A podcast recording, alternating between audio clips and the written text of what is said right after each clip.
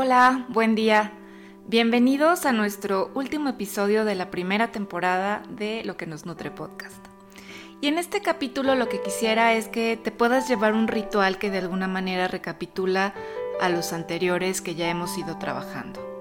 John Kabat-Zinn dice que la atención es una manera de hacernos amigos de nosotros mismos y de nuestra experiencia. Y con esta idea de base me gustaría preguntarte si te has planteado que el cultivo de la atención y de la autocompasión son una forma de autocuidado. Paul Gilbert plantea que nuestro cerebro responde a un condicionamiento que es fruto de la necesidad de nuestra especie de defenderse. Y es que hemos estado bajo ataque desde los inicios de la humanidad, y esto ha hecho que nos acostumbremos a defendernos de ese tigre dientes de sable para sobrevivir. El punto es que esta forma tan defensiva que hemos aprendido a lo largo de la historia de la humanidad, pues no es la mejor manera de enfrentar a esos dientes de sable de hoy. Por ejemplo, al tráfico a los bancos que te pueden embargar la casa porque no has podido pagar, pues no se les enfrenta de esta forma reactiva, nerviosa y mucho menos mandándolos al diablo. Se enfrentan en realidad siendo productivos y gozando de cierta paz, de una ecuanimidad básica que nos permite poder pensar y decidir sobre cuál es la mejor manera de proceder. Y llegado a este punto, es muy probable que tú como yo te estés preguntando cómo se adquiere esa paz que nos ayude a enfrentar los desafíos de cada día. Y parte de la solución, digamos, tiene que ver con tomar un poco de perspectiva, de hacer espacio Creo que en mi experiencia te podría decir que un poco la clave también está en crear calidez. Es como si estuviéramos generando una especie de apapacho, ¿no? O un abrazo. Como esa voz amorosa que nos dice, estás bien, puedes relajarte. No es necesario ni útil vivir a la defensiva o vivir tan tenso. Justamente ese es el papel de la compasión, que es el ingrediente básico para poder practicar la atención plena. Y esto me gusta mucho cómo lo explica Paul Gilbert. Él nos dice que tenemos todo un sistema de regulación emocional llamado sistema de calma, y su función es la de bajar la tensión, disminuir el estrés o esa ansiedad que hoy nos altera. Es algo tan propio de la especie como el mecanismo de atacar para sobrevivir, pues todos los mamíferos venimos de una madre que nos cuidó y por instinto nos hemos abierto a ser cuidados. El problema es que nuestros cuidadores primarios no fueron perfectos. En algún momento nos descuidaron o no nos respondieron como esperábamos o como necesitábamos. Y esto hizo que fuéramos acumulando actitudes de protección, retrayéndonos, aislándonos. Y en ese aislamiento, pues se puede sobrevivir, pero no se vive bien. Porque somos seres sociales y necesitamos nutrirnos de la relación. Y es entonces que puede ser muy útil el entrenamiento de la compasión. Pero, ¿qué es la compasión? ¿Desde dónde la estamos entendiendo? Bueno, desde esta mirada, la compasión se define como el poder ser sensibles al sufrimiento con apertura y con el genuino deseo de aliviar el dolor. Como cuando tienes ante ti a un niño o a un ser que es vulnerable, no sé, quizá un gatito o un perrito, que sufre y entonces empatizas con él y de manera muy natural surge en ti el deseo de aliviar ese sufrimiento.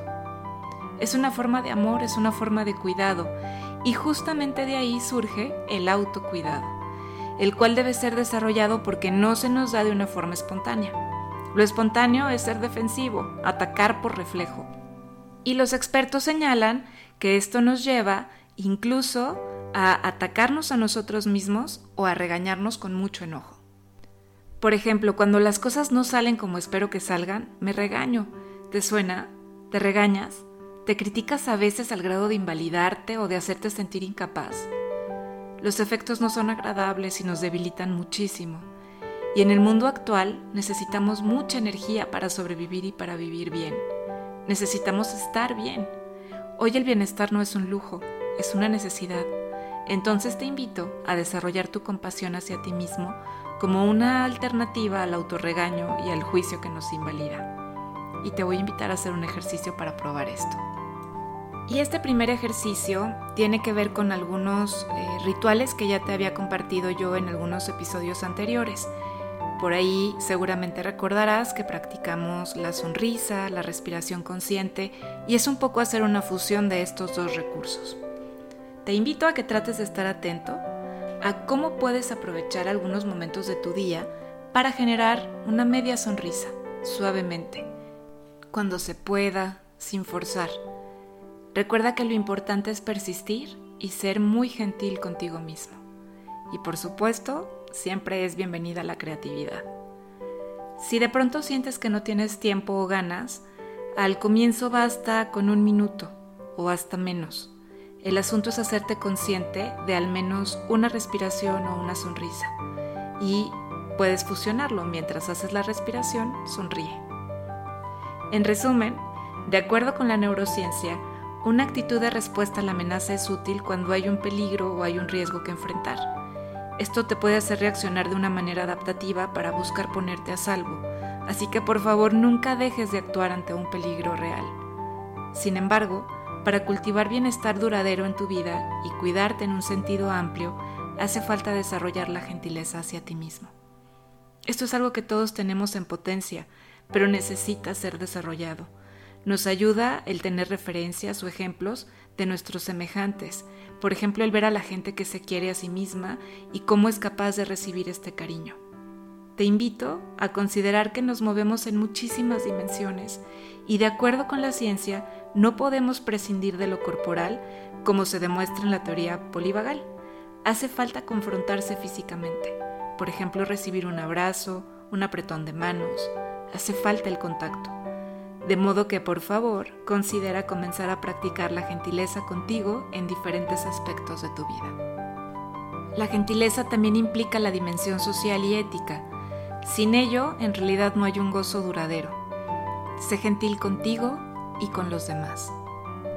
Y aquí te comparto otro de los tips que yo suelo añadir a mi práctica y me ha funcionado muchísimo. Y es que cuando estoy practicando tanto la compasión hacia los demás como la compasión hacia mí misma, me sirve repetir algunas frases que me invitan a generar este estado de bienestar. Por ejemplo, cuando lo trabajo conmigo, puedo decirme frases como que sea feliz, que tenga salud, que me sienta segura, que pueda estar en paz. Y estas mismas frases las puedes utilizar para llevar estos deseos a otras personas. Y entonces solamente lo cambiarías diciendo que seas feliz, que tengas salud, que te sientas seguro, que estés en paz. Y aunque parece simple, es muy potente, porque nos ayuda a recordarnos ese deseo de bienestar hacia nosotros mismos y hacia los demás. Esta misma frase la puedes extender como un deseo para el mundo y esto va ampliando cada vez más nuestro círculo de compasión. Así que como una manera de cerrar, quiero invitarte a que esta semana puedas generar una práctica de autocuidado y gozo cotidiano.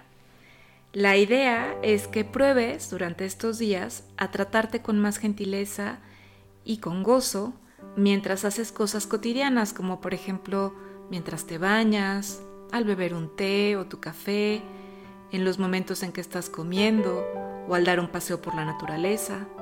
Simplemente tómate un momento para disfrutar de estos placeres diarios de una forma intencionada y consciente. Pues deseo que esta práctica sea de un gran beneficio para ti, que puedas empezar a experimentar estos grandes beneficios de la práctica de la compasión y la autocompasión como una forma de autocuidado y que junto a los otros rituales que te he compartido en los episodios anteriores puedas ya tener tú claro cuáles son los que te han funcionado mejor y cuáles quieres ya incorporar a tu vida de una manera permanente. Pues bueno, es todo por hoy. Muchísimas gracias por estar aquí. Con este episodio número 10 hacemos el cierre de la primera temporada de Lo que nos nutre podcast y estate atento para la segunda temporada que en breve comienza. Muchísimas gracias por escucharme y nos encontramos el próximo lunes para seguir cultivando juntos luz, sabor y nutrición en la vida cotidiana. Hasta pronto.